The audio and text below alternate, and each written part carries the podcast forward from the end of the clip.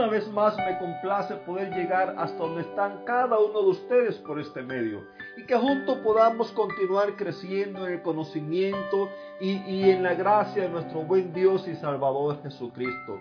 Que Dios te bendiga en este día. Ha transcurrido ya toda una semana, ya estamos arribando el fin de semana y quiero decirte que Dios te dé su bendición, que su gozo, su paz y su amor sean una realidad en la vida de cada uno de ustedes.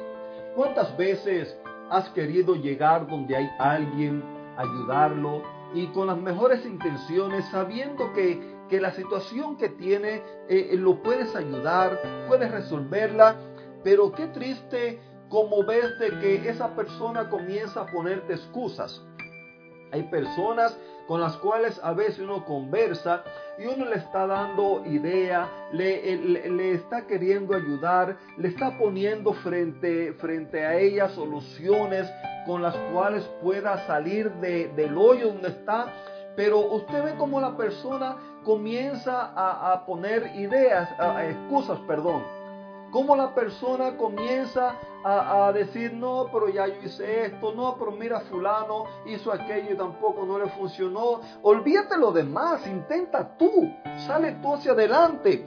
Eh, ese día cuando Jesús le dijo a aquel hombre, ¿quieres ser sano? Jesús sabía de que él podía sanarlo. Para Jesús no había ningún impedimento en poder sanar a aquel hombre. Sin embargo, aquel hombre le dice, ah, pero mira, es que no tengo nadie que me meta en el agua cuando el agua se mueve. Ah, queridos amigos, vivimos aferrados y afanados muchas veces a tradiciones. Recuerda que te he dicho ya en varias veces que cuando Jesús vino a esta tierra, Él vino para librarnos del poder de Satanás. Vino para librarnos del poder del pecado y vino para librarnos del poder de las tradiciones religiosas. Y hoy yo quiero decirte, muchas veces nosotros vivimos aferrados a tradiciones, bien pueden ser religiosas, bien pueden ser sociales, culturales o aún familiares.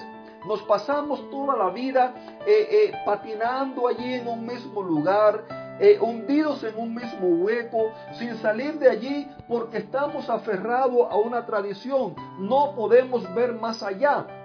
Jesús mismo estaba hablando con ese hombre y ese hombre ni siquiera pudo darse cuenta que era Jesús porque había una tradición que allí en ese lugar donde estaban, eh, de vez en cuando venía un ángel, movía el agua y que el primero que se metía dentro del agua, esa persona era sanada completamente y de todo. Y como él estaba paralítico, era como un cuadripléjico, vamos a poner, eh, o un parapléjico, pues esta persona apenas podían ni siquiera moverse. Otras personas quizás lo ayudaban, pero cuando en lo que otras personas quizás se daban cuenta, o, él levantaba la cabeza allí para mirar a ver si el agua se movía, y si no, pues eh, la bajaba y ahí a volver. Querido, es triste la situación. Satanás te induce a que vas a vivir una vida feliz. Así mismo le dijo a Adán y Eva, mire, el día que ustedes eh, eh, coman de esto, ustedes se van a dar cuenta que ustedes van a saber más que Dios, que ustedes van a saberlo todo así como Dios, que ustedes van a ser como Él. Lo, lo quiso poner por allá encima, pero no le dijo el resultado. Así mismo le pasa a muchas personas.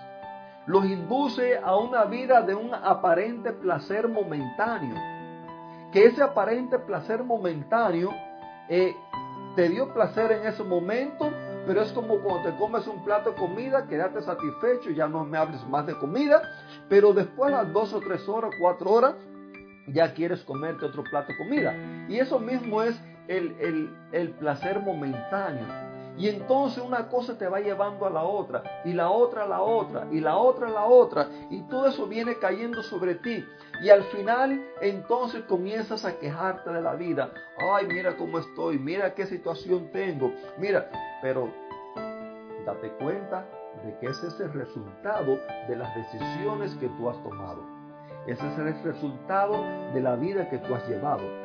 Y entonces después Satanás comienza a poner en la mente las personas, no, pero mira, Ahora es un castigo de Dios, porque como tú hiciste esto y lo otro y lo otro y lo otro, Dios te está castigando. No, querido, Dios no castiga. Si Dios hubiera querido castigar, ese mismo día allí, Dios le hubiera dicho al hombre, ah, pero tú te acuerdas cuántas veces eh, quizás tus padres te aconsejaron, mira, no hagas esto, no hagas lo otro. Ah, tú te acuerdas cuántas veces eh, fulano se te apareció en el camino y te aconsejó y tú ignoraste lo que él decía y seguiste hacia adelante.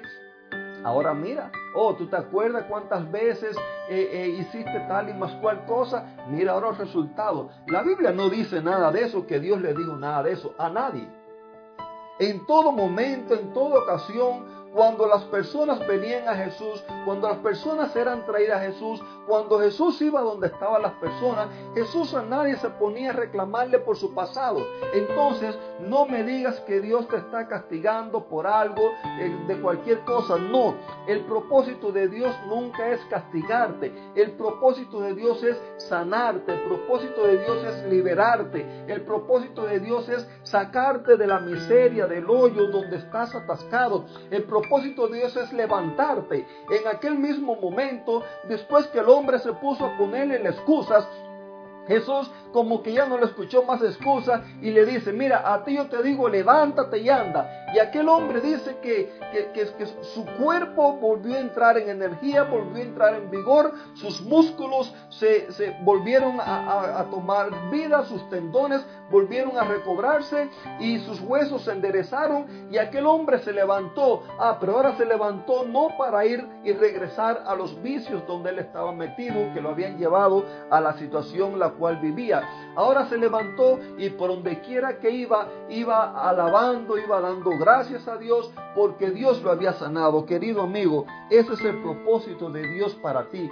Dios quiere que tú vivas feliz y Dios quiere que, que resolver la, situación, el problema en tu vida con un propósito de que después tú continúes diciéndole a otros que en Dios hay salvación, porque Dios a todos nos ama. Dios no se complace en ver a una persona que está enferma. Dios no se complace en ver que está sumergido en un problema allí. Dios no se complace en, el divorcio. Dios no se complace en que los hijos queden huérfanos, que los hijos queden desamparados. Dios no se complace en que haya violencia, en que haya enfermedad. Ah, Dios se complace en que tú y yo podamos gozar de una vida, una vida real, una vida llena de gozo, llena de amor, llena de paz y que se lo mostremos a otro. Y cuando otra persona ve en ti, ¿por qué tú estás con gozo? ¿Por qué tú tienes paz? Si tantas cosas que están padeciendo, bueno,